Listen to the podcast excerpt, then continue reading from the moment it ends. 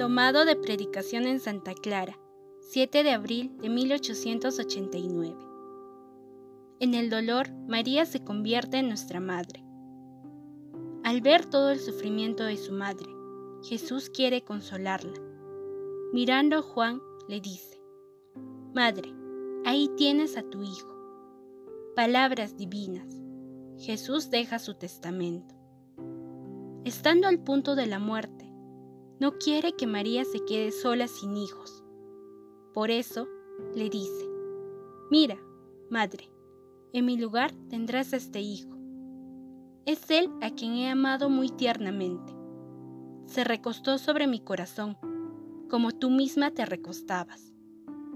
Él será un hijo para ti, el primogénito de tantos otros hijos de adopción rescatados y redimidos con mi sangre.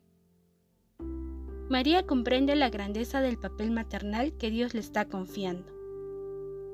Toma en su regazo a todos los hombres como hijos propios y hermanos queridísimos de Jesús, redimidos por el sacrificio de la cruz.